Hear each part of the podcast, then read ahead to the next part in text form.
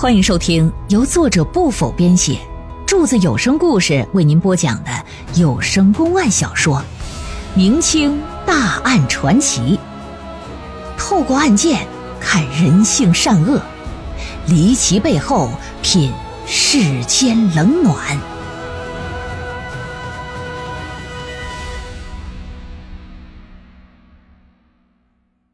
华阴女儿死亡案。第三回，且说不多时啊，冯志栋呢就被带到县衙大堂来了。老爷是一拍惊堂木：“冯志栋，事到如今，你可还有什么要说的？”再看冯志栋那脸呐，那就非常非常的难看了，整个人就哆嗦的不行了，不住的发抖啊！这是。老爷，那你你你你你你是怎么知道我我我我我和雄风的关系啊？实话告诉你，从一开始本官就觉得你可疑，因为你从本官去年来到华阴县，你先后几次都到县衙里报过案，事情无一例外啊，都是你女儿被泼皮无赖骚扰。然而吴良曾多次骚扰你女儿。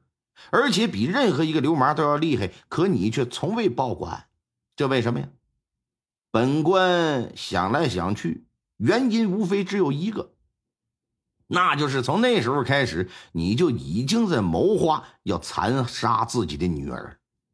那天晚上，你明知道吴良就在院子外等待机会，而你不在家中保护自己的女儿，却跑到邻居家帮忙去安什么刀把。你不就是为了嫁祸吴良吗？嗯，就在吴良误以为自己杀了你闺女的时候，你又适时的回到家中，然后大喊大叫，让邻居帮忙把吴良给扭送到了官府。对此啊，本官觉得很蹊跷，因为在时间上，这实在是太巧了。另外，无论是吴良还是雄峰，别说给你女儿灌毒药了，就是喂她糖水喝。你闺女也未必同意吧？即便是硬灌，在激烈的反抗之下，也一定会留下蛛丝马迹才对。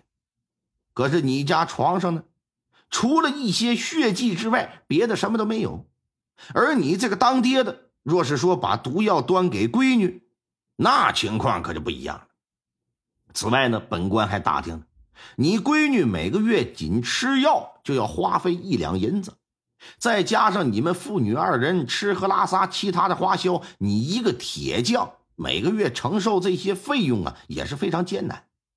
其实你早都过够这样的日子了，所以你对你姑娘动了杀心。不过当时本官想的是啥呀？这仅仅只是我的一种推断而已。毕竟虎毒不食子，你怎么可能会对自己的女儿痛下杀手？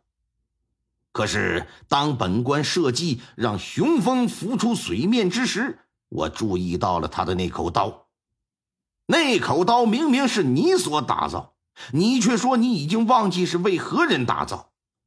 铁匠铸造短兵刃并不违法，但按照规定需要记录下何时打造、为何人打造的相关信息，可你却没有。所以，本官断定你这么做的目的，就是为了隐藏你和雄风的关系。当本官说雄风可能是杀害你女儿凶手的时候，你表现的是不以为然，仍旧抓着吴良不放，还让本官尽快把吴良给处死。这显然是极不正常啊！因为当自己亲人遇害的时候，一个正常人一定是非常迫切想要知道真正的凶手是谁，否则只能说。他心里有鬼，所以本官更加断定你和雄风不仅仅是认识，还有可能就是同案犯。于是本官让钱捕头找了一个和你身材样貌相似的人，让他哀求于本官杀掉雄风。雄风听到之后自然是非常恼火，然而就出现了他的原形了，说出了事情的真相。听了老爷这一番话，冯志栋那是面如死灰呀，直接就瘫倒在地了。老爷用手指点了点他，说：“姓冯的，为了钱，你图谋杀害自己的女儿，为了让自己免于牢狱断头之灾，你利用无良对你女儿图谋不轨。那天晚上，你用事先准备好的砒霜给姑娘熬了药，然后你借口到邻居家帮忙走了。你前脚一走，吴良随后就进了屋。那时你女儿已经喝下毒药了，药效已经发作了，但面对吴良侵犯，仍旧在奋力反抗。吴良自然得拿更大的力气去反制。没过多久，毒效已经完全发作，这才导致你女儿是口吐鲜血呀。吴良便误以为是自己掐死了她，想要逃跑，而早已算计好时间的你，恰好赶了回来。在邻居的帮助之下，把他扭送到了官府。而你一走，潜在院子里的雄风则是趁机把你女儿的尸体换成了孙佳丽。这么做的目的，无非就是在仵作验尸的时候，断定你女儿是被掐死的，而非是毒死的。而吴良则会成为你的替罪羊，替你去死。当然，为了把事情做得完美，你事先还让吴峰冒充吴良。到药店去买砒霜，这样一来，哪怕是第一套方案失败了，吴良还是逃脱不了嫌疑，照样是死路一条。还有，当本官注意到孙佳丽脚上那双鞋的时候，我就产生了疑惑。而你见我有疑惑，怕我追查，你就赶紧实施了第二套方案，跑到衙门说你家中死的不是你女儿。紧接着，你女儿的尸体便在城郊的河畔被发现。仵作经过检验，断定是死于砒霜中毒。本官自然要调查药铺。之后，在德仁堂查到吴良跟那儿买过砒霜。这么一来，最大的犯罪嫌疑还是吴良。他这个替罪羊不想当也得当。之后发生的事情，就不用我再说了吧。冯志东跪在堂下呀，叹了一口气，是无言以对。随即呢，他被关进了大牢，等待转天宣判。第二天早上，华阴县县衙大门口都是看热闹这些老百姓啊，围的那是里三层外三层啊。对于大堂里跪着的冯志栋，众人是指责谩骂，此起彼伏，同时也全都等着县太老爷给这罪大恶极的老东西判个死刑。然而，时间一分一秒的流逝，本该出现的老爷却迟迟没现身，所有人都感到疑惑不解。正在这时，就听有人喊道：“升堂，威武！”嘟嘟嘟嘟嘟嘟嘟嘟嘟嘟嘟嘟嘟嘟嘟嘟嘟嘟。华阴县县太老爷高正清现身了，身穿一身官袍啊。冯志东，你可还有什么要说的？呃，小人该死，小人对不起女儿，我对不起她。经过几日来明察暗访，关于民女冯玉娘被害一案，事实清楚，证据确凿。现在本县正式宣判：铁匠冯志栋丧尽天良，谋害自己亲生女儿，罪大恶极，其罪当斩。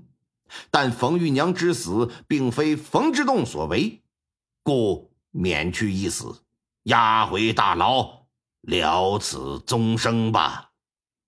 啥意思？判了个这叫什么呀？啊，这叫无期徒刑啊！就你死在大牢里吧。一听老爷这么判，不仅是外边围观的百姓惊讶，就连当事人冯志栋和其他的三班六房的衙役。都是目瞪口呆，谁都没想到必死无疑的这老小子竟然被免了死刑了。钱捕头就十分不理解，说：“大人呐，这这这什么情况啊？真正杀死冯玉娘的不是冯之栋，那那是谁呀？他是自杀而亡。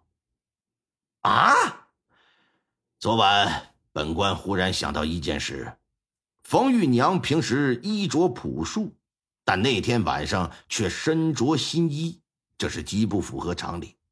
另外，她既然躺在床上，为什么还穿着鞋呢？砒霜的药性是非常强，发作也快。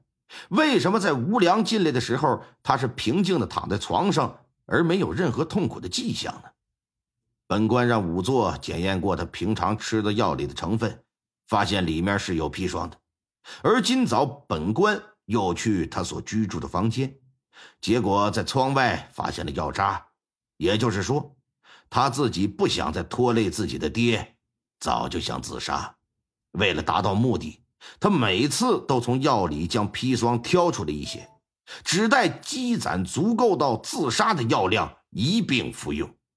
所以那晚，冯志栋将砒霜端给他，他不知道那就是砒霜，所以倒在了窗外，然后将自己积攒好的砒霜倒在了碗里，服了下去。这、这 不可能，不可能，绝对不可能！这、这不是真的。冯志栋一听这个就疯了，难以置信呢。而老爷呢，从袖子里抽出一张纸，这是你女儿的遗书，是本官从她床下找到的，你且跪上堂来，自行看看吧。这钱捕头就把遗书递给了冯志栋。冯志栋这么一看，正是自己女儿冯玉娘的笔记，上书一段娟秀的字体：“爹，我决定要走了。砒霜很苦很毒，可我不怕，我会笑着离开。我走了，就再也不会拖累你了。”此生女儿无法再孝敬您了，如果有来世，我还要做您的女儿，做一个身体健康的女儿，去好好的孝敬您。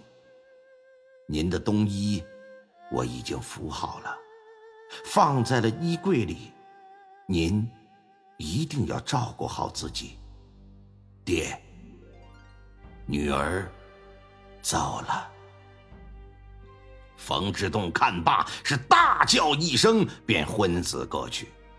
几天之后，冯志栋在大牢之中自缢而亡，而熊峰因为杀害孙佳丽，被判处死刑。